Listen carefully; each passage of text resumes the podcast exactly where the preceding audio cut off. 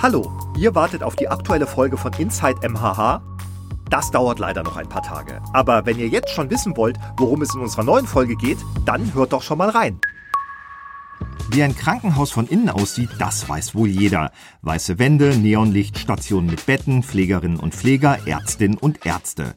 Doch ich will wissen, was verbirgt sich eigentlich unterhalb eines der größten Krankenhäuser Niedersachsens, der MHH? Dafür habe ich mich mit Hannes Stichternat verabredet. Ich arbeite hier aus dem Grund so gerne, weil an 365 Tagen ist kein Tag wie der andere. Seit 30 Jahren gehört er zum Technikteam und er nimmt mich dahin mit, wo Besucherinnen und Besucher normalerweise keinen Zutritt haben, in das Kellergeschoss der Medizinischen Hochschule. Denn ich bin heute Inside MHH.